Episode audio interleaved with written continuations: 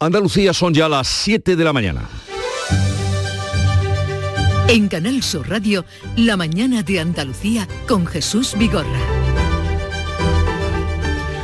Buenos días queridos oyentes, es viernes 22 de abril, víspera de la gran fiesta del libro, del Día Internacional del Libro y desde ayer a las 6 de la tarde está en marcha la lectura ininterrumpida del Quijote. Tenemos señal en directo de esa lectura, lo que está ocurriendo ahora mismo. En su general y el castillo en su castellano, digo yo que parece muy peor la mujer casada y moza sin su marido, cuando en justísimas ocasiones no lo impiden.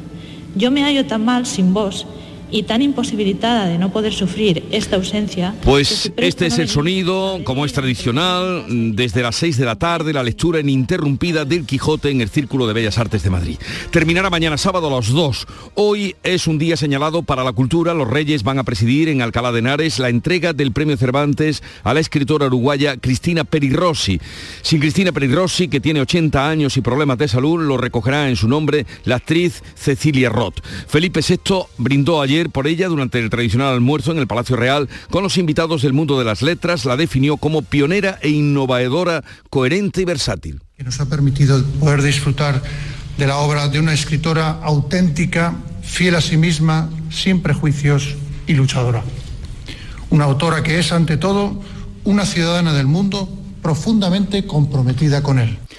Un buque de la Armada navega rumbo a Polonia con 200 toneladas de material militar y 40 camiones. Pedro Sánchez ha transmitido a Zelensky en Kiev su apoyo a la entrada de Ucrania en la Unión Europea y le ha ofrecido expertos forenses para investigar si se han cometido crímenes de guerra. Rusia ha cambiado la estrategia, ha dejado de bombardear la acería de Mariupol, pero ha sellado los accesos. Putin opta por forzar la rendición o la muerte de los soldados y también de los mil civiles que están aguantando bajo tierra dado orden a su ministro de Defensa de que no pase, qué tremendo, ni una mosca. No hay ninguna necesidad de penetrar por esas catacumbas y arrastrarse por el subsuelo de esas instalaciones. Bloqueemos la zona para que no pase ni una mosca. Qué atrevido, qué disparatado, mm, qué tremendo. Vamos con otros asuntos. Uh, sucesos tenemos hoy varios. La Guardia Civil intenta esclarecer el hallazgo de dos cuerpos con signos de violencia en un cortijo de Sorbilán, en la costa de Granada.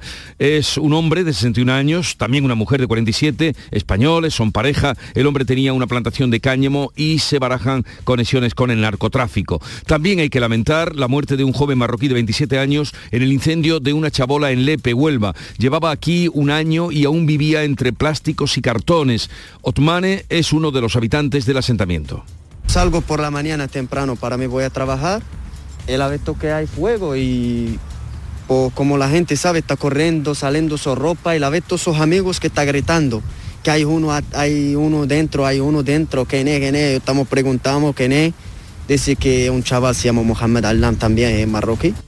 Las autoridades alemanas han acusado formalmente este jueves al sospechoso de secuestrar a la niña británica, ustedes recordarán, la pequeña Madeleine Mascan en el Algarve en 2007. Y en cuanto al tiempo, viernes nublado y lluvioso, con rachas de viento fuertes en el litoral y zonas altas del interior. En el extremo oriental lloverá poco o nada y las temperaturas máximas caen hoy en general. Hay activos amarillos en todas las provincias, salvo en Granada.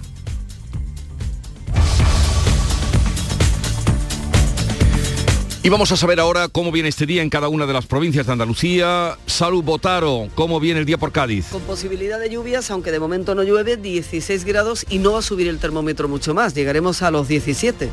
En el campo de Gibraltar, Ángeles... Eh, no me acuerdo de tu apellido. Ángeles Rueda, muy buenos días. Perdón, perdón. Tenemos cielos cubiertos, lluvia y 14 grados. En Jerez, Marga Negrín. ¿Qué tal? Buenos días. Va a llover. Tenemos a esta hora 11 grados. La máxima será de 17. Por Huelva, Sonia Belán. Cielos cubiertos y lluvias por toda la provincia, más intensas en la comarca de la Sierra. A esta hora 13 grados, la máxima de hoy ha bajado muchísimo con respecto a los días previos, será de 17. ¿Qué días espera en Córdoba, José Antonio Luque? Pues mira, un día de lluvias con rachas fuertes de viento en la campiña donde hay incluso riesgo de aviso amarillo y también en la sierra y eh, con una temperatura que en este momento es de 12 grados y medio y que no va a alcanzar eh, mucho más de los 14 grados como máxima. ¿Qué día tendremos en Sevilla, Pilar González? Vamos a tener una máxima de 15 grados, ya tenemos 14 y ya está lloviendo por toda la provincia.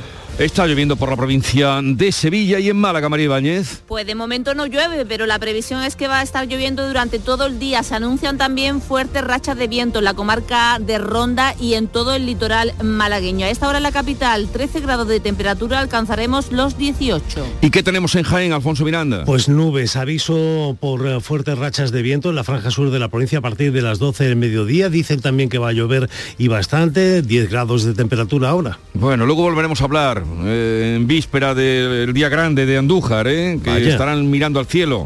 ya te digo, dolor de cuello. en Granada, Laura Nieto. Nubes y claros tenemos, puede llover a lo largo de la jornada. 10 grados, ahora mismo máxima prevista 15. ¿Y cómo viene el día por Almería, María Jesús Recio? En algunas zonas el cielo despejado, en otras con muchas nubes, 13 grados, máxima de 20 y también una jornada de mucho viento. Conocemos ahora cómo está la situación del tráfico en las carreteras de Andalucía. Para ello conectamos con la DGT. Enrique Merchán, buenos días. Buenos días, comienza esta jornada de viernes con situación tranquila por suerte en todas las carreteras de Andalucía con tráfico fluido y cómodo y sin ningún incidente que afecte a la circulación. Eso sí, como siempre, desde la Dirección General de Tráfico les pedimos mucha prudencia en las carreteras.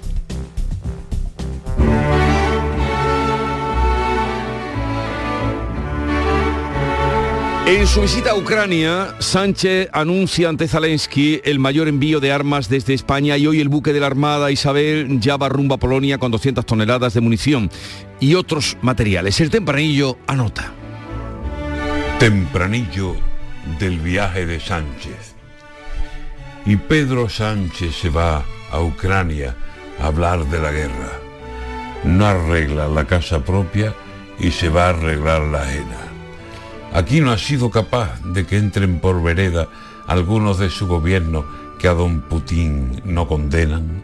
Y ahora a Ucrania se nos va campaña de primavera para prometer ayudas, ver la desgracia de cerca y prometer estudiosos de los crímenes de guerra. A ver, cuando vuelva a España, qué nos dice y qué les cuenta a algunos de su gobierno, más de Rusia que Siberia tendremos que distinguirle, y la medida no es nueva, entre la verdad del viaje y lo que él luego se inventa. Antonio García Barbeito, que volverá después con los romances perversos al filo de las 10 de la mañana.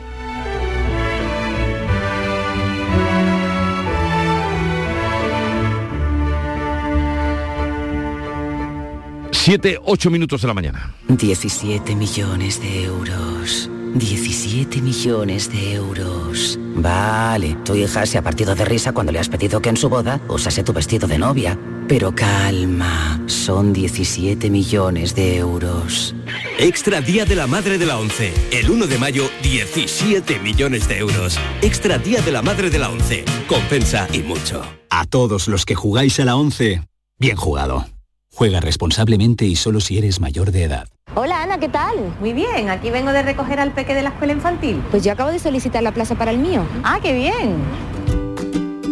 Andalucía te ofrecemos una educación de confianza, una formación de calidad para avanzar en la igualdad de oportunidades y poder conciliar. Del 1 de abril al 3 de mayo solicita plaza en las escuelas y centros infantiles públicos o adheridos al programa de ayudas de la Consejería de Educación y Deporte. Infórmate en www.juntadeandalucía.es barra educación. Junta de Andalucía. Cajamar pone a disposición de empresas y autónomos la plataforma de ayudas públicas para informarte, gestionar y financiarte cualquier ayuda de los fondos de recuperación europeos Next Generation. Infórmate en nuestra web o nuestras oficinas. Cajamar, distintos desde siempre. La mañana de Andalucía con Carmen Rodríguez Garzón. Canal Sur Radio. Carmen Amivera, y vamos con ella precisamente a contarles cómo estamos a viernes 22 de abril y aún no sabemos cuándo se van a celebrar las elecciones. Eso sí, estamos en un día víspera de grandes acontecimientos. El presidente de la Junta sigue sin aclarar cuándo las va a convocar, aunque este jueves decía que la legislatura ya está acabada. Sí, nada más avanzado Juanma Moreno sobre la decisión que ha tomado en este periodo de reflexión que se ha dado para anunciar el llamamiento a las urnas. El jefe del Ejecutivo en el día de ayer hacía solo esta referencia culminando la legislatura, ¿no? Es un secreto a voces que la legislatura se acaba, ¿no? Y se acaba porque hemos culminado los grandes proyectos que precisamente habíamos prometido durante el comienzo de la legislatura y durante la anterior campaña electoral en el año 2018. El vicepresidente de la Junta, Juan Marín, le pedía este jueves a Juanma Moreno que si ya lo tiene claro, anuncie cuanto antes la convocatoria de elecciones. Cree Marín, y así se lo ha trasladado al presidente, que esta incertidumbre no es positiva para nadie. Yo se lo he trasladado al presidente. Yo creo que si lo tiene claro, lo que tiene que hacer es sencillamente anunciarlo y ya está. No, insisto, a las urnas no hay que tenerle miedo. También entraba en el debate la ministra de Hacienda que considera inaceptable que el presidente de la Junta lleve meses especulando sobre la fecha de las elecciones autonómicas. María Jesús Montero. Pues ya llevamos más de un mes y medio esperando a ver si el señor Moreno Bonilla en una de sus comparecencias anuncia la convocatoria. Yo creo que eso no es bueno para el momento que vivimos, para el momento de incertidumbre económica en el que estamos inmersos y por tanto lo que se deben es tomar decisiones por parte de los gobernantes pensando en el interés general y no midiendo cada día cómo me van las encuestas, cómo los votos se van distribuyendo. Los socialistas tendrán sus listas aprobadas el próximo 29 de abril, justo dentro de una semana. Juan Espadas encabezará la de Sevilla, Ángeles Ferri la de Jaén, Irene García la de Cádiz y María Márquez la de Huelva. Se quedan fuera de las listas las personas más cercanas del círculo de Susana Díaz como Manuel Jiménez Barrio o Juan Cornejo. En Granada se está investigando la muerte de un hombre y una mujer cuyos cadáveres han sido hallados con signos de violencia en la localidad de Sorbilán, en la costa granadina. Beatriz Galeano. Aunque se trata de una pareja, se ha descartado en principio que sea un caso de violencia de género y se apunta a un asunto de tráfico de drogas. Los cadáveres fueron hallados en un barranco. Uno de los fallecidos es un hombre de 61 años, agricultor de La Mamola, una localidad cercana, conocido con el apodo del Rey León. Ella tenía 47 años. También se han localizado más de 10 kilómetros de los cadáveres los coches de ambos con manchas de sangre. Además, en Huelva, la Guardia Civil investiga el hallazgo del cuerpo sin vida de una persona en el interior de una chabola que se había incendiado en Lepe. En esa chabola había varias personas, ninguna de ellas avisó de que podría haber víctimas. Fueron los bomberos quienes al sofocar las llamas encontraron el cadáver de un joven de 27 años de origen marroquí que se encontraba en España desde hacía algo más de un año. Así lo relataba un testigo. Salgo por la mañana temprano para mí voy a trabajar. El visto que hay fuego y pues, como la gente sabe, está corriendo, saliendo su ropa y la todos sus amigos que está gritando. Que hay uno, hay uno dentro, hay uno dentro, que es, que Estamos preguntando quién es. Dice que un chaval se llama Mohamed Allam también, es marroquí. Las autoridades alemanas han acusado formalmente al pedófilo sospechoso, de secuestrar a la niña británica, ustedes recordarán, la pequeña Madeleine Macan, en el Algarve en 2007. Eh, Javier Moreno. Lo hace a petición de la Fiscalía de Portugal. Se trata de Christian Bruckner, un pedófilo reincidente que se encuentra actualmente en una cárcel de Alemania cumpliendo condena por tráfico de drogas. Madeleine, de tres años, desapareció en Portimao, en el sur de Portugal, hace 15 años, cuando la familia pasaba unos días en una urbanización cerrada.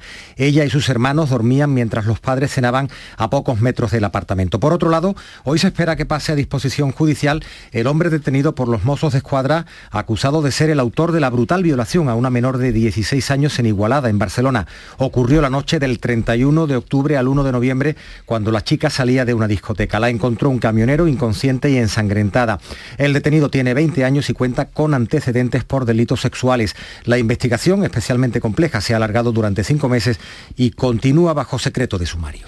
Abren juicio oral contra el exdirector de la Fundación FAFE, Fernando Villén, por el uso fraudulento de las tarjetas de la entidad en locales de Alterne, donde llegó a gastar más de 30.000 euros. La Fiscalía Anticorrupción pide seis años de prisión para Villén y cuatro para la exdirectora económica y financiera de la extinta Fundación Ana que también se va a sentar en el banquillo en un juicio con jurado popular. Ambos se enfrentan a un delito continuado de malversación de caudales públicos y otro de falsedad en documento oficial. Además de los gastos en locales de el juez ha detallado otra serie de pagos que se realizaron de forma presuntamente fraudulenta con las tarjetas, como más de 20.000 euros en restaurantes o más de 11.000 en peajes. Para ocultar los pagos realizados con las tarjetas, explica el auto del juez, el acusado Villán, en connivencia con la directora económica financiera, habrían ideado un sistema por el que se simulaban los reintegros de los cargos realizados por el acusado. España ha enviado el mayor cargamento militar destinado hasta ahora a Ucrania. Lo ha anunciado Pedro Sánchez tras reunirse en Kiev con el presidente Zelensky. Un buque de la Armada viaja ya hacia Polonia con 200 toneladas de armamento, 30 camiones y 10 vehículos ligeros. El envío dobla lo entregado hasta ahora. Pedro Sánchez. Es el mayor envío realizado hasta la fecha.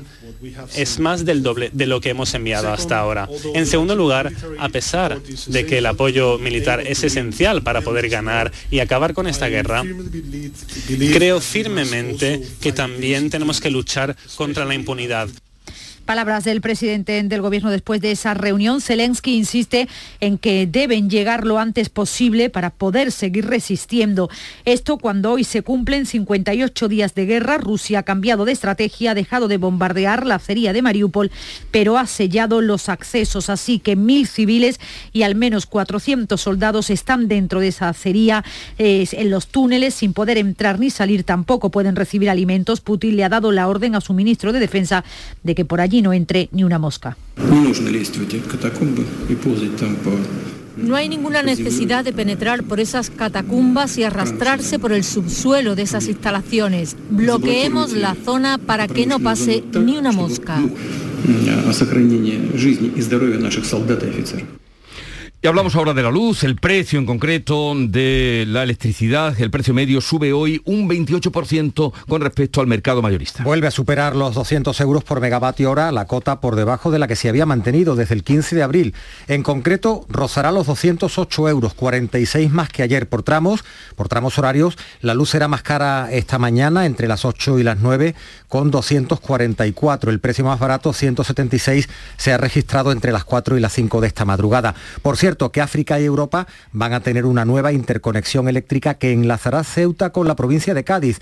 Los ceutíes dejarán de estar aislados a partir del año 2025. Estarán aislados, dejarán de estarlo de la red energética peninsular. El proyecto, al que se destinan más de 220 millones de euros, como señalaba el consejero de Hacienda de la Junta, Juan Bravo, trata de minimizar el impacto medioambiental compensar aquellos efectos que le puedan provocar más o menos que se consideren negativos para que ese beneficio de esos 221 millones de euros de inversión, pues bueno, también encuentre una respuesta social, algo que, que tanto el municipio de La Línea como el municipio de San Roque agradecerán.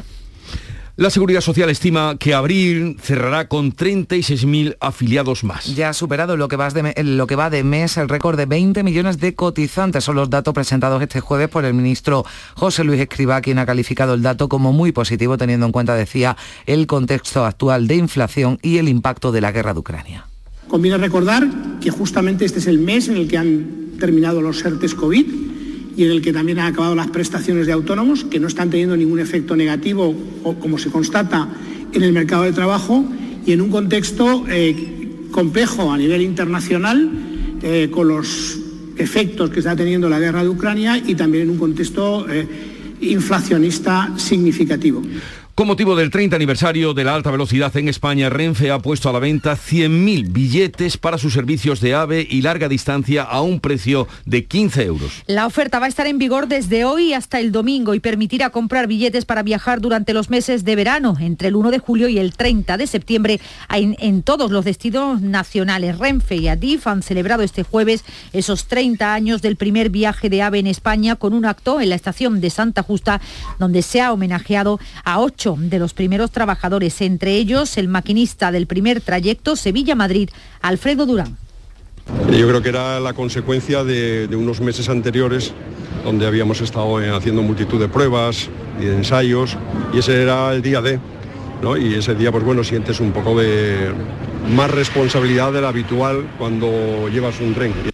Para celebrar esta efeméride también se ha renovado el logotipo AVE. En tres décadas ha sumado más de 84 millones de viajeros entre Sevilla y Madrid. Todo preparado ya en Andújar para la celebración de la Romería de la Virgen de la Cabeza el próximo domingo, dos años después de no celebrarse. Este año solo preocupan las lluvias. La localidad jiennense vive impaciente estas últimas horas antes de su comienzo. Ya hay actos programados como la tradicional ofrenda de flores, el paseillo de caballos y otros actos culturales. Vaya a caer lluvia, pero yo creo que la Morenita nos va a dejar que pasemos una romería espléndida. Estamos todos muy contentos de tener romería, aunque yo no puedo vivirla este año. Estamos esperando con mucha ilusión que llegara este momento.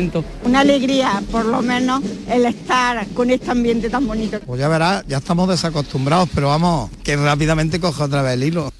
Debido a las precipitaciones, a las previsiones meteorológicas que se prevén para hoy, la Cofradía Matriz ha decidido suspender la recepción de cofradías filiales. Eso sí, parece que la climatología mejora para el domingo, día grande de la romería. Y los Reyes van a presidir hoy en Alcalá de Henares la entrega del premio Cervantes a la escritora uruguaya Cristina Peligrosi. Sí, le va a recoger en su nombre la actriz argentina Cecilia Roya, que la galardonada con el máximo reconocimiento de las letras españolas tiene 80 años y no puede asistir por motivos de salud. Felipe VI brindaba ayer por Peligrosi durante el tradicional almuerzo en el Palacio Real con los invitados del mundo de las letras. La definió como pionera e innovadora, coherente y versátil. Bueno, estoy con un broncoespasmo.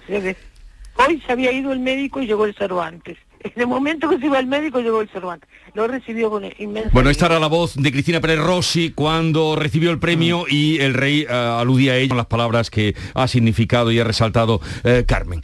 Decíase. Que nos ha permitido poder disfrutar de la obra de una escritora auténtica, fiel a sí misma, sin prejuicios y luchadora. Una autora que es, ante todo, una ciudadana del mundo profundamente comprometida con él. Y en un momento vamos a la prensa con la revista de Paco Reyero. ¿Estás lesionado? Elige la fisioterapia avanzada de Clínicas Bayman. En Clínicas Bayman ponemos a tu servicio fisioterapeutas de primer nivel equipados con la última tecnología. Nuestra meta es tu recuperación. Somos la fisioterapia oficial de 18 federaciones deportivas de Andalucía. Si necesitas recuperar tu salud, tu rendimiento y tu bienestar, pide tu cita en clínicasbayman.es. Un corazón fuerte es capaz de mover el mundo. Por eso queremos reconocer con el distintivo Corazón Andaluz a todos los productos, personas y empresas que ponen a Andalucía en marcha. Cuando veas un distintivo Corazón Andaluz, sabrás que ahí hay excelencia y que se consigue desde Andalucía con amor. Donde late Andalucía, Corazón Andaluz. Junta de Andalucía.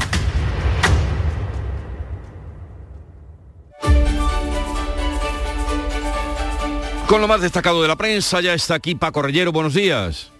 Buenos días Jesús 722, estamos en las aperturas del español y el diario.es donde encontramos que los socios de Sánchez van a torpedear votaciones en el Congreso como castigo por el presunto espionaje. Peligran las leyes de memoria de vivienda o de audiovisual. Habrá ofensiva en la sesión de control, pero uh, queda aparentemente a salvo el decreto de medidas contra la guerra. La vanguardia destaca que el presidente catalán, Pera Aragonés, advierte en Madrid que ve la legislatura en el aire. En el país, Aragonés exige dimisiones a Sánchez por el espionaje al independentismo. Puebla titula su viñeta para ABC contraseña y en ella vemos a un espía en un parque leyendo el periódico. Dice, es normal que el Estado recabe información sobre sus enemigos. Y una chica que habla con él concluye, lo que no es normal es que el gobierno pacte con los enemigos del Estado. En el diario.es, el director de la Policía de Almeida controló la entrega a la Fiscalía de los WhatsApp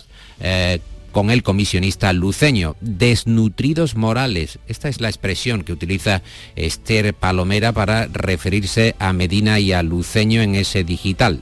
Desnutridos morales, claro, pero de otro tenor quizá no tanto. Digo que está en el diario.es. En Infolibre, el negocio de la sanidad privada, cinco aseguradoras de salud dominan un negocio de cerca de 10.000 millones empujado por la circunstancia de la pandemia. En el confidencial, el PP que buscará el apoyo de PNV o Ciudadanos en el Congreso tras el portazo de Sánchez a su plan fiscal, Feijó, que va a enviar en cualquier caso a Moncloa una propuesta económica detallada, madurada, con exministros y también con agentes sociales. El gallego se lanza a marcar la agenda, eh, dicen en el confidencial, y menguar así o tratar de hacerlo su mayoría. Hay más asuntos en el mundo, la comunidad de Murcia, que lanza la ESO alternativa al gobierno con más exigencia y con más historia de España.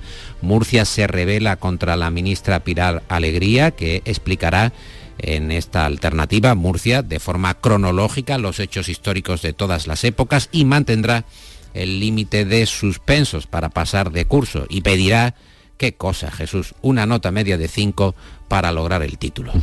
bueno. Bueno, cinco era aprobado, ha sido siempre. Por eso digo, pero quiero decir que ya, ya es sorprendente pedir un 5. bueno, guerra en Ucrania, día 58. En la fotografía de portada del país vemos a Pedro Sánchez en Borodianka, cerca de Kiev, ante un paisaje devastado donde dijo estar conmovido por las huellas del horror de la guerra. En el mundo, Zelensky expone a Sánchez su drama, las armas son pocas, le dice el presidente ucraniano, la vanguardia lleva este titular de apertura, el presidente español promete al ucraniano que doblará el envío de armas a Kiev o a Kiev, la fotografía de Pedro Sánchez saludando a el presidente ucraniano, a Zelensky, en presencia de la primera ministra danesa. Está en la portada de La Vanguardia y también en la de ABC, diario que resalta que más de 200 toneladas de munición, 30 camiones y 10 vehículos ligeros viajan ya camino de Polonia. Subraya además el diario de Vocento que la apuesta por el rearme de Kiev abre una nueva grieta en el gobierno de coalición de PSOE y de Unidas Podemos. El Ejecutivo destina además medio centenar de forenses a investigar los posibles crímenes de guerra. En la prensa británica, Londres envía a Ucrania vehículos acorazados de combate Stormer equipados con sistemas antimisiles, mientras en la prensa internacional, también destacado en La Razón, a Putin que reivindica la victoria sobre Mariupol, diario La Razón, que incluye este análisis. ¿Qué hará la OTAN si Polonia entra en el conflicto. Eh, hablamos también de las elecciones francesas, editorial del país, titulado Francia, elecciones europeas, la candidatura de Le Pen a la presidencia amenaza el corazón mismo de lo que la Unión representa hoy. Y sobre estas elecciones, Pedro Cuartango, que escribe en ABC, a pesar de su falta de carisma, Macron es un político competente, realista, alérgico a la demagogia y al populismo. Le Pen mira hacia el pasado y apela a los sentimientos y nunca a la razón. Su tibieza y sus lazos con Putin suscitan eh, perplejidad. Si en la vida es necesario apostar, dice Cuartango, como sostenía Pascal, yo lo haría por Macron. O sea, vivir es elegir, Paco Rellero. Vivir es elegir. y... elegir es descartar. Elegir es descartar. Por eso, por eso, por eso. Eh, sí que acogemos a Nuria Gaciño a esa hora, ni mucho menos la descartamos, sino siempre presente. Muy buenos días. Buenos días. Vitaldent les ofrece este programa. Victoria del Sevilla que sigue sin convencer y derrota del Cádiz que se complica la vida. El Sevilla ha recuperado la senda de la victoria, esta vez ha ganado por 2 a 3 en el campo del Levante, pero no ha mejorado su fútbol y sufrió en el tramo final del encuentro para hacerse con los tres puntos que le afianzan en los puestos Champions. El conjunto de Nervión es ahora tercero con 63 puntos, los mismos que tiene el Barcelona que anoche venció por la mínima en Anoeta y al que le queda un partido, eh, el que tiene pendiente con el Mallorca. Mucho peor en esta jornada le ha ido al Cádiz, que frente al Atleti de Bilbao perdió por 2 a 3 y vuelve a tener el descenso muy cerca, a solo un punto del Granada. Una primera mala parte provocó que antes del descanso el equipo vasco fuera ganando por 0 a 3. Luego ya en la segunda mitad, Lucas Pérez y Rubén Sobrino recortaron distancias, se tuvieron muchas ocasiones en el tramo final pero faltó el acierto. La próxima jornada se abre con un Sevilla-Cádiz. Ahí es nada. Los finalistas de la Copa del Rey se entrenarán hoy en el Estadio de la Cartuja, donde mañana será la gran final. Ya todo preparado en Sevilla para esa gran cita de mañana, final de la Copa del Rey a las 10 de la noche entre el Betis y el Valencia Está previsto que hoy los dos finalistas prueben el terreno de juego del Estadio de la Cartuja. El Valencia lo hará primero a las 6 y el Betis a, a las 8. También estaremos pendientes de las ruedas de prensa a las 5 y cuarto, la del entrenador del conjunto Che Bordalás, más el capitán Gallá y a las 7 y cuarto turno para Pellegrini y Joaquín, que es el único superviviente de la última copa ganada por el Betis, la del 2005. Para aquellos que no han podido conseguir entradas para estar en la final de la Cartuja, el Betis puso a la venta entradas para ver el partido en el Benito Villamarín a través de una pantalla gigante. Pues bien, hoy se sabrá Sí. si eso finalmente se puede llevar a cabo una vez que la empresa propietaria de los derechos televisivos presentara ayer una demanda para solicitar la suspensión cautelar e impedir que el Betis pueda instalar esa pantalla. Se va a celebrar hoy una vista ante el juez en la que tendrá que tomar una decisión. Se habían vendido ya 40.000 entradas y de momento todo en el aire, aunque confían, son optimistas en, en el Betis. Y el... En Vitaldent, este mes, 15% de descuento en tu tratamiento dental. Porque sabemos que tu sonrisa no tiene precio. ¿Cuál? ¿Mi sonrisa? ¿Será la mía? Oye, ¿y la mía? Claro, la vuestra y la de todos. Hacer sonreír a los demás no cuesta tanto. Pide cita en el 900-101-001 y ven a Vitaldent. El motivo por el que no quieren, supongo que será dinero. Claro, dinero. Monetizar. Y que todo el mundo esté en su casita consumiendo, ¿no? A esa hora, todos con el mando puesto, ¿no? Ay, dinero, dinero, dinero. Querido Paco, el cierre, ¿dónde lo has el encontrado? dinero hace que el mundo gire, que decían en Cabaret. Bueno, he encontrado la noticia de cierre en la edición digital de La Razón. ¿Cómo te espía tu Smart TV y cómo puedes evitarlo? Los fabricantes de televisores, Nuria, que nos escuchan y nos ven, pero también a través de esos televisores eh, lo hacen los piratas informáticos y en el peor de los casos podrían encender la cámara, el micrófono y usar ese acceso para encontrar una puerta trasera a nuestro router, eh, conectar con el móvil, con el ordenador, incluso con Alexa. O sea que estamos más vigilados que como eh, los independentistas con Pegasus. ¡Qué control! ¿Qué, qué manera de alegrarnos el fin de semana. ¡Qué manía! Qué manera de alegrarnos el fin de semana. Oye, pues pon- vamos a ponernos a leer ya que está en el día del libro. Ahí no Muy te pueden bien, espiar. Tú muy bien, coges claro un que libro sí. y no hay espía posible. El libro resiste. Bueno, queridos, que tengáis un buen fin de semana. Igualmente. Igualmente. Adiós. Y son las siete y media, acaban de dar las señales horarias y es el momento de repasar en titulares lo más destacado que les venimos contando esta mañana con Javier Moreno. La legislatura está acabada, pero todavía sin fecha de convocatoria electoral. El socio de gobierno y la oposición presionan para que el presidente de la Junta anuncie el día de la convocatoria que se da por hecho que será en junio. Se va Rosa Aguilar, deja la política, la que fuera alcaldesa de Córdoba por Izquierda Unida, ministra y consejera socialista. Tiene 64 años y casi 35 de carrera política. Se encargará a partir de ahora de coordinar el grupo Católicos Socialistas. La Guardia Civil intenta esclarecer el hallazgo de dos cuerpos con signos de violencia en un cortijo de Sorbilán en la costa de Granada. Son un hombre de 61 años y una mujer de 47, españoles y pareja. El hombre tenía una plantación de cáñamo y se barajan conexiones con el narcotráfico. Un joven marroquí de 27 años ha muerto en el incendio de una chabola en Lepe, en Huelva. Otras cinco personas que vivían con él han logrado salvar la vida, pero dos han resultado heridas. La audiencia de Sevilla abre juicio oral al que fuera alto cargo de la Junta, Fernando Villén, por pagos de 32.000 euros en clubes de alterne con dinero público. Será juzgado por falsedad y malversación junto a la directora técnica de la FAFE, Ana Valls, también acusada de falsear las cuentas. Un buque de la Armada navega rumbo a Polonia con 200 toneladas de material militar y 40 camiones. Pedro Sánchez ha transmitido a Zelensky en Kiev su apoyo a la entrada de Ucrania en la Unión Europea y le ha ofrecido expertos forenses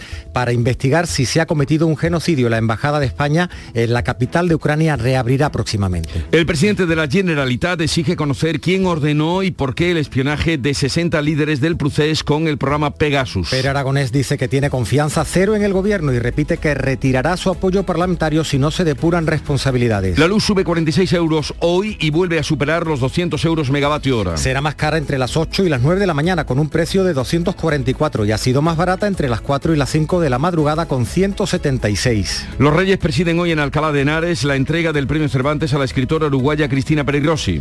Lo recogerá en su nombre la actriz argentina Cecilia Roth. La galardonada de 80 años no puede asistir por motivos de salud. La autora de La nave de los locos es la única escritora vinculada al boom latinoamericano. La ciudad de Andújar celebra este fin de semana la romería de la Virgen de la Cabeza con una amplia cobertura de esta casa. Con procesión, ofrenda floral y paseillo de caballos, entre otros actos, el domingo será el día grande. La previsión del tiempo es buena. ¿Y el tiempo? Pues Por para cierto, hoy, Jesús, hoy tenemos cielos, cielos cubiertos con lluvias generalizadas y persistentes, sobre todo en las sierras de Andalucía, en el extremo oriental. Las precipitaciones son poco probables y se van a abrir claros ya por la tarde. Por lluvias se han activado avisos en Sevilla, Huelva y Cádiz y por viento en toda Andalucía. Hoy va a soplar del oeste fuerte con rachas muy fuertes. También suben las temperaturas mínimas y bajan las máximas. 7.33 minutos de la mañana, en un momento estamos con las claves económicas del día. Un corazón fuerte es capaz de mover el mundo. Por eso queremos reconocer con el distintivo Corazón Andaluz a todos los productos, personas y empresas que ponen a Andalucía en marcha. Cuando veas un distintivo Corazón Andaluz, sabrás que ahí hay excelencia y que se consigue desde Andalucía con amor. Donde late Andalucía, Corazón Andaluz. Junta de Andalucía.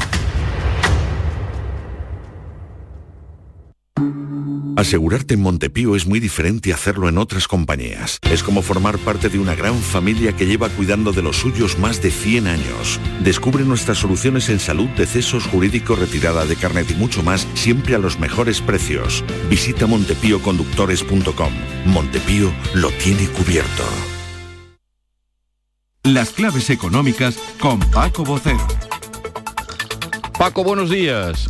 Buenos días, Jesús. ¿Qué tal? Eh, pues ya estamos a viernes, ¿quién lo diría? Y es nuestro día de historia económica y canción de la semana, pero hoy vamos a hacer un poco de análisis y de orientación al personal ante este fenómeno tan difícil, inquietante, que es la inflación. Así es, ya comentamos ayer que una de las claves del día era la evolución de la compraventa de vivienda, de la escrita en los registros de la propiedad que daba el INE.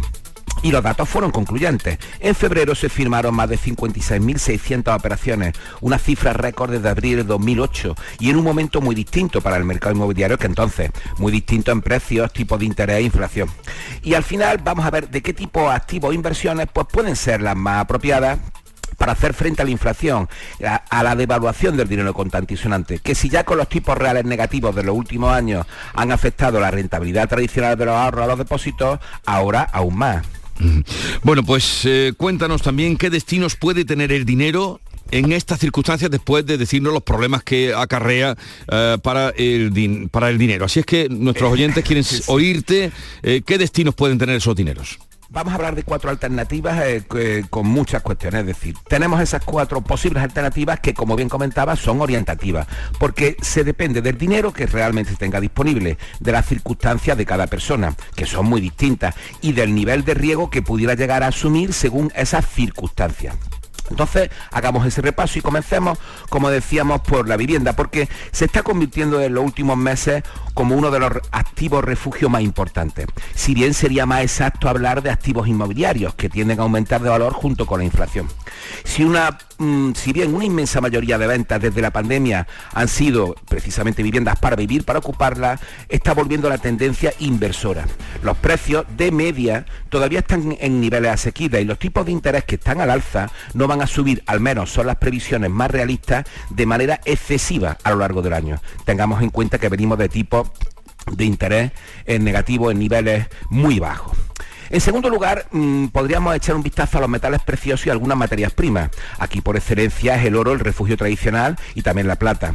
Ambos están en niveles elevados, pero siempre son alternativas en momentos como estos. En tercer lugar, tenemos también acciones de empresas cotizadas que repartan, ojo, puntualmente dividendos.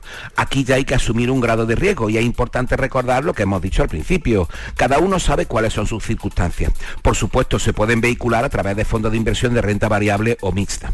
Y en cuarto lugar, bonos indexados a la inflación, es decir, cuyo pago de interés está ligado a la subida de los precios con lo que se protegen. Si cae la inflación, caen esos intereses.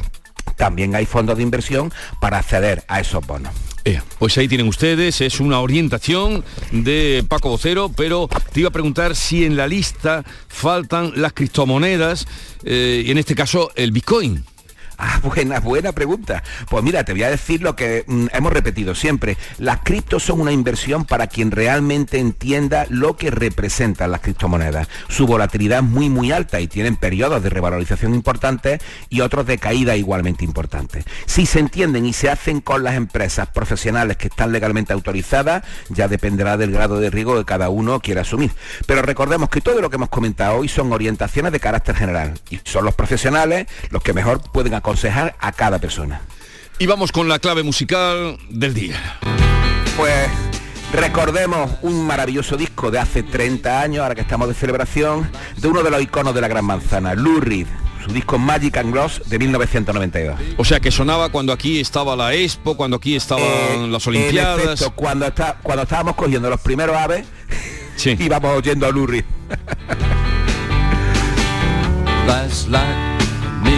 And life's like space without room. And life's like bacon and ice cream. That's what life's like without you. Life's like forever becoming, but life's forever dealing in hurt. Now life's like death without living. That's what life's like without you. Paco Vocero, que tengas un bonito fin de semana y hasta el próximo lunes. Igualmente, hasta el lunes, Jesús. Un abrazo.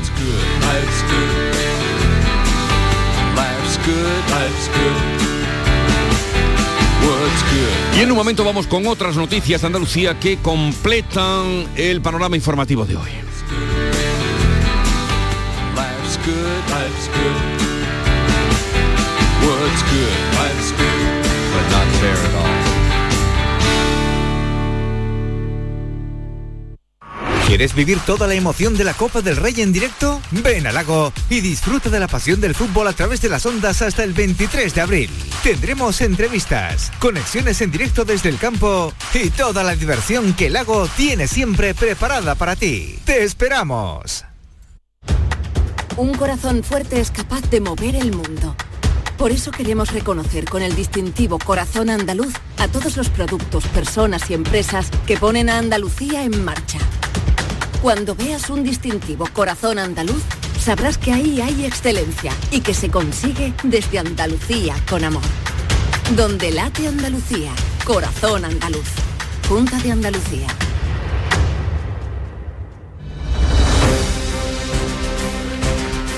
Málaga lidera el crecimiento de población en España y rebasa el millón setecientos mil habitantes. Son datos del Instituto Nacional de Estadística que se dieron a conocer ayer. María Ibáñez. Pues con casi 21.000 habitantes más en 2021, Málaga vuelve a ser por segundo año consecutivo la provincia que más población ha ganado en España. Si en el conjunto del país han sumado 50.490 habitantes, casi el 41% de ellos se han inscrito aquí en nuestra provincia. Y fíjate que el 95% de las personas que han decidido eh, venir a vivir o a inscribirse en Andalucía, pues eh, han venido aquí a Málaga. Este crecimiento no se entiende sin la población foránea, ya que 6 de cada 10 nuevos residentes de nuestra provincia son extranjeros, entre ellos del Reino Unido Marruecos, Italia, Ucrania y Alemania. Son los extranjeros cuya población más ha crecido en Málaga. Está claro, desde luego, que Málaga eh, va a un ritmo acelerado y eso, desde luego, nos alegra. En Cádiz, Dragados quiere instalarse en el puerto de Cádiz. La empresa con sede en la Cabezuela ha solicitado el Muelle 5, que en su día ocupó Navantia, próximo a la nueva terminal de contenedores y cuya titularidad tiene la autoridad portuaria desde el año 2018. Salud, votaron. Lo que pretende con la expansión a Cádiz es contar con espacio de atraque propio, sobre todo para plataformas flotantes. Dragados destacan esa solicitud a la autoridad portuaria que servirá de base de reparación y mantenimiento de embarcaciones, artefactos flotantes y otros equipos. Esta empresa, Dragados Offshore, fue adquirida por la francesa Vinci. El grupo ACS, que preside Florentino Pérez, se desprendió de la división industrial a la que pertenecía la factoría de Dragados en Puerto Real. En Jerez, la Asociación de Hostelería asegura que le preocupa la falta de trabajadores cualificados para la feria inminente de Jerez. Marga Negrín. Se buscan camareros con experiencia. Los caseteros de Jerez están teniendo dificultades para contratar a profesionales de la hostelería para la Feria del Caballo. El presidente de la Asociación Hostelera, Alfredo Carrasco. En la feria son momentos de mucha bulla, como solemos decir aquí, eh, momentos muy concretos y si la persona no ha trabajado nunca en esto, eh, es muy complicado. Si no tiene eso, un entrenamiento, una destreza, un poquito de experiencia, es muy complicado. Los portales de empleo están ofreciendo estos días una gran demanda de trabajo para camareros. La feria de Jerez será del 7 al 14 de mayo. En Almería se han organizado patrullas vecinales en el municipio de Bédar, que ha sufrido más de 14 robos esta Semana Santa. María Jesús Recio. Hola María Jesús. Bueno, enseguida conectamos si hay tiempo para escuchar esa información. Arranca la feria agroganadera de la comarca de los Pedroches tras dos años en blanco por la pandemia. José Antonio Luque.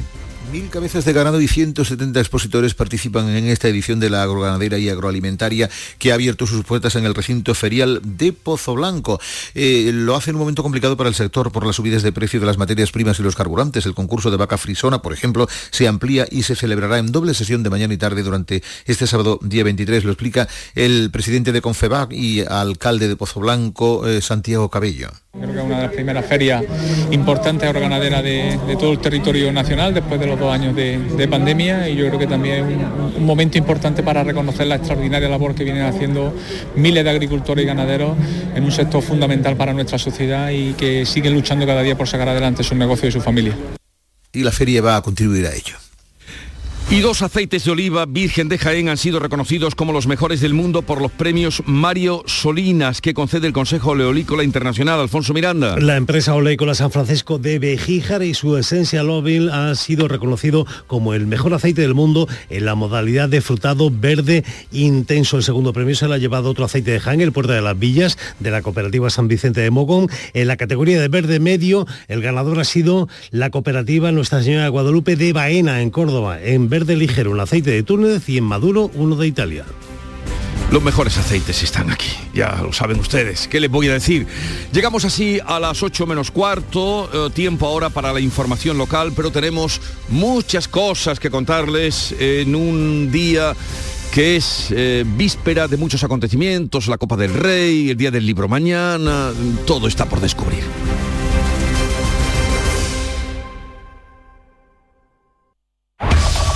En la mañana de Andalucía de Canal Sur Radio, las noticias de Sevilla.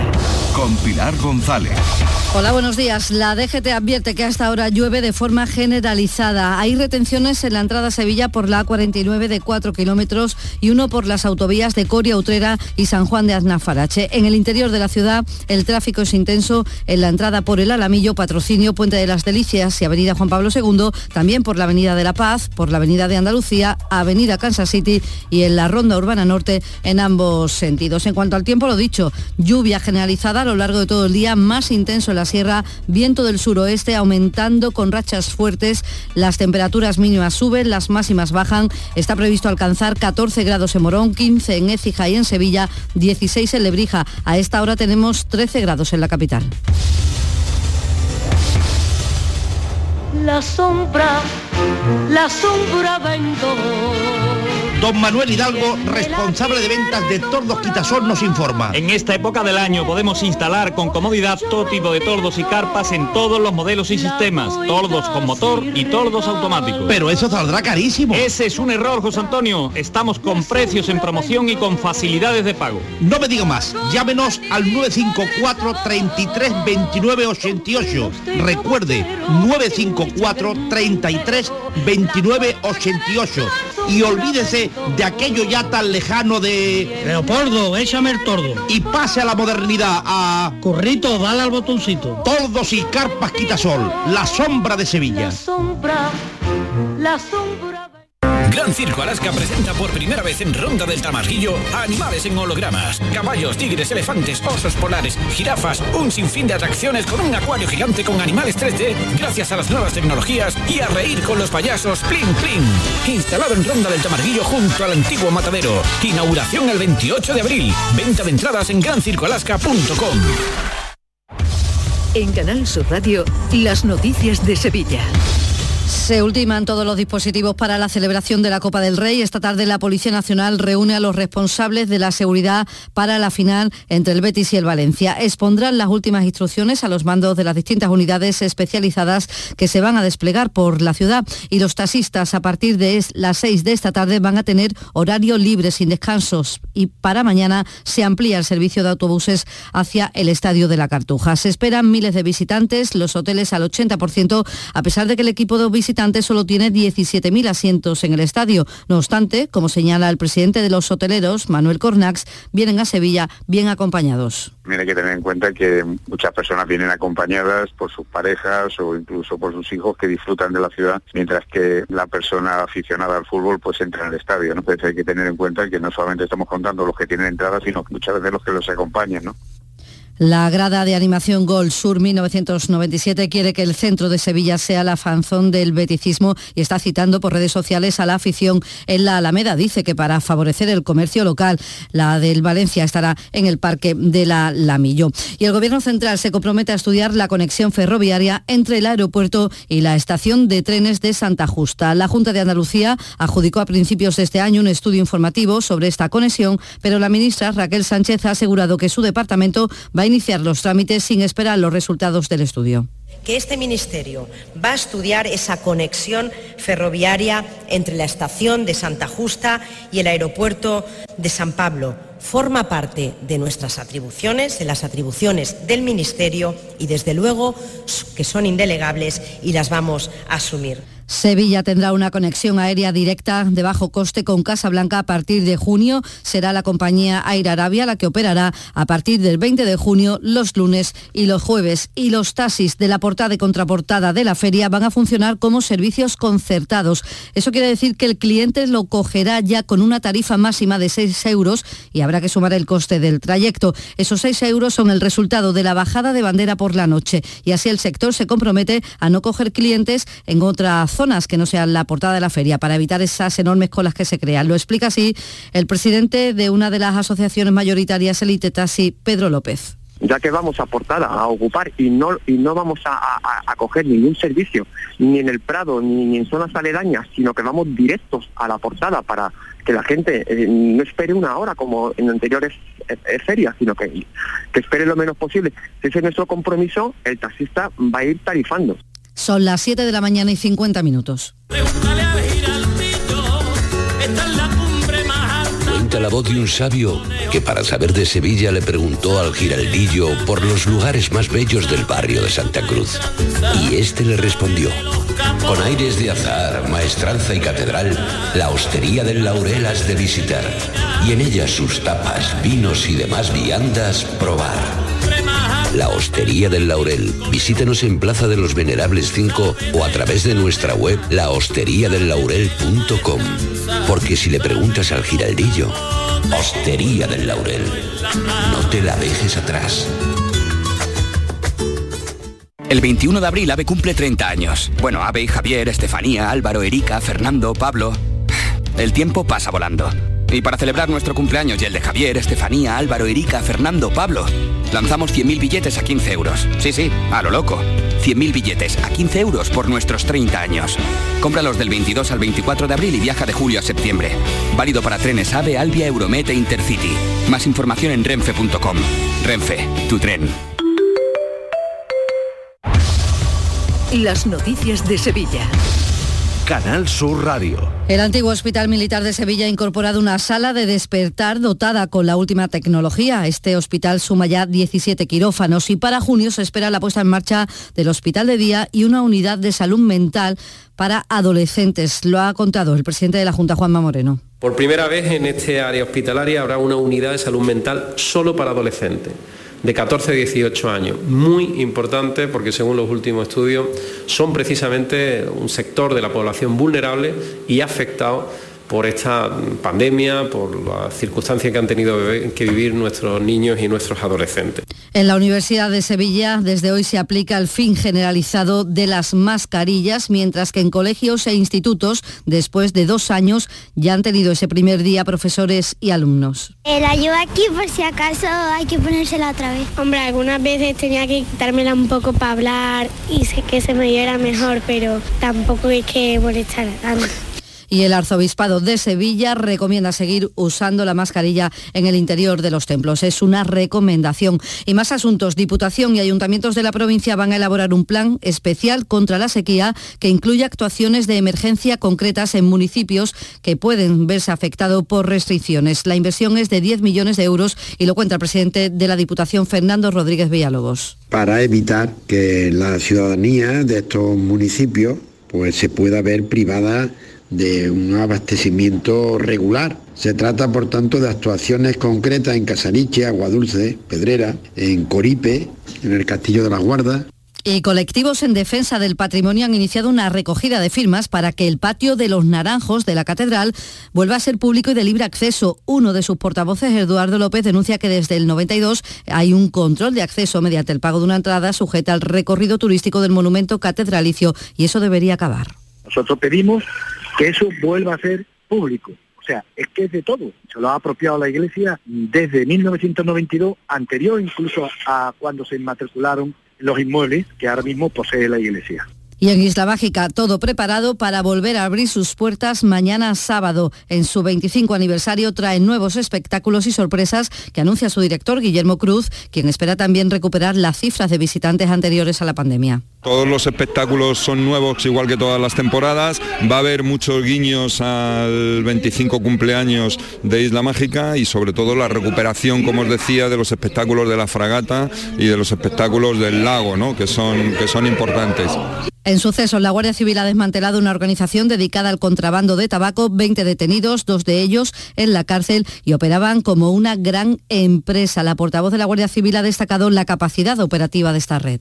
Se publicitaba en distintas webs y redes sociales exportando gran cantidad de picadura de tabaco a países extranjeros como, como Portugal. Esta organización además poseía tres puntos de elaboración y distribución, teniendo capacidad para remitir más de 1.500 kilogramos diarios de picadura de tabaco. Y hoy comienza el Festival de Swing de Sevilla, que cumple su primera década. Se va a celebrar hasta el domingo, recuperando conciertos durante dos días en el Teatro Alameda. Su director dice que el regreso se hace por todo lo alto. Vienen pesos pesados, hemos vuelto a la presencia de americano, viene la cantante Miss Mabel de Nueva York, es algo que despacito va volviendo a la normalidad. Es Iván Pivoti. A esta hora tenemos 13 grados en Cantillana, 12 en Espartinas, 13 en Pilas, 13 también en Sevilla.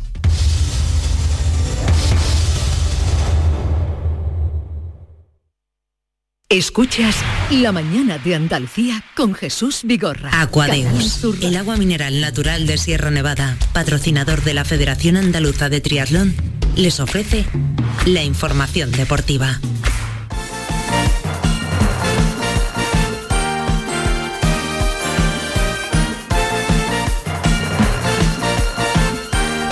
8 menos 5, tiempo ya para el deporte. Nuria Gaciño, ¿qué tal? Muy buenos días. Muy buenos días. Bueno, enseguida vamos a hablar de la Copa del Rey, de esa final ya, que estamos hoy en víspera de ese encuentro en el Estadio de la Cartuja, pero antes vamos a recordar cómo terminaba la jornada 33. Bien para el Sevilla, hmm. mal para el Cádiz. La lectura positiva que podemos hacer es que el Sevilla sumó los tres puntos en juego y que le ganó además el Levante, rival directísimo del Cádiz y del Granada. Para, pero qué manera, ¿no?, de sufrir el Sevilla, que iba ganando por 1 a 3 en el tramo final del encuentro y a pesar de ello terminó terminó pidiendo la hora cuando Soldado en el 87 recortó diferencias y tampoco hay que olvidar que Morales, que marcó el primer tanto para el levante de penalti, falló un segundo que pudo haber sido el 2 a 2 en el marcador. No termina de convencer este Sevilla de Lopetegui, que avisa que esto va a ser así hasta final, así que mucha tilita para afrontar los cinco partidos que quedan de liga.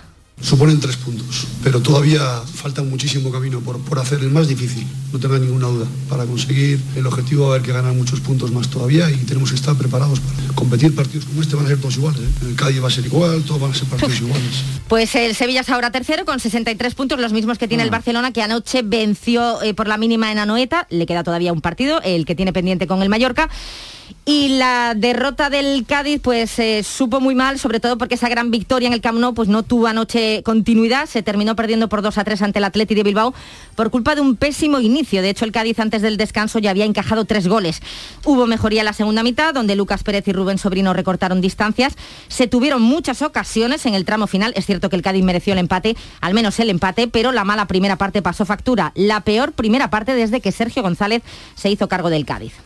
No, me veo muy fastidiado. Fastidiado porque lo hemos hablado en estas 48 horas que teníamos dos enemigos, ¿no? Nosotros primero y luego el Athletic Club, ¿no? Yo creo que nosotros hemos sido los propios enemigos nuestros al salir como hemos salido el partido. No nos podemos permitir el lujo de salir con la frecuencia que hemos salido. O sea, no podemos pedirlo. Parecía que el Athletic estaba jugando en mantener siempre la división y nosotros parecía que estamos en una zona noble, en una zona tranquila, ¿no? Creo que es la primera vez que en tan pocos minutos nos ofrecen tantas ocasiones de gol, ¿no? Hemos salido mal, hemos salido mal y eso es lo que tenemos que corregir. Por cierto, la próxima jornada se abre con un Sevilla-Cádiz. Bueno, pues en fin, aquí a ver qué pasa porque hay mucho en juego y desde luego el Sevilla, lo decías, no pasa por su mejor momento, aunque consiguió esa victoria importante y el Cádiz, pues nada tuvo que ver con el Cádiz que vimos el otro día en el Cano. Pero como decimos ya, fin de semana ya sin liga porque llega la final de la Copa del Rey, ese partido entre el Betis y el Valencia. Hoy se van a entrenar en el escenario del partido los dos equipos, Nuria. El Valencia lo va a hacer primero a las 6 de la tarde, el Betis a las 8, también muy pendientes de las ruedas de prensa.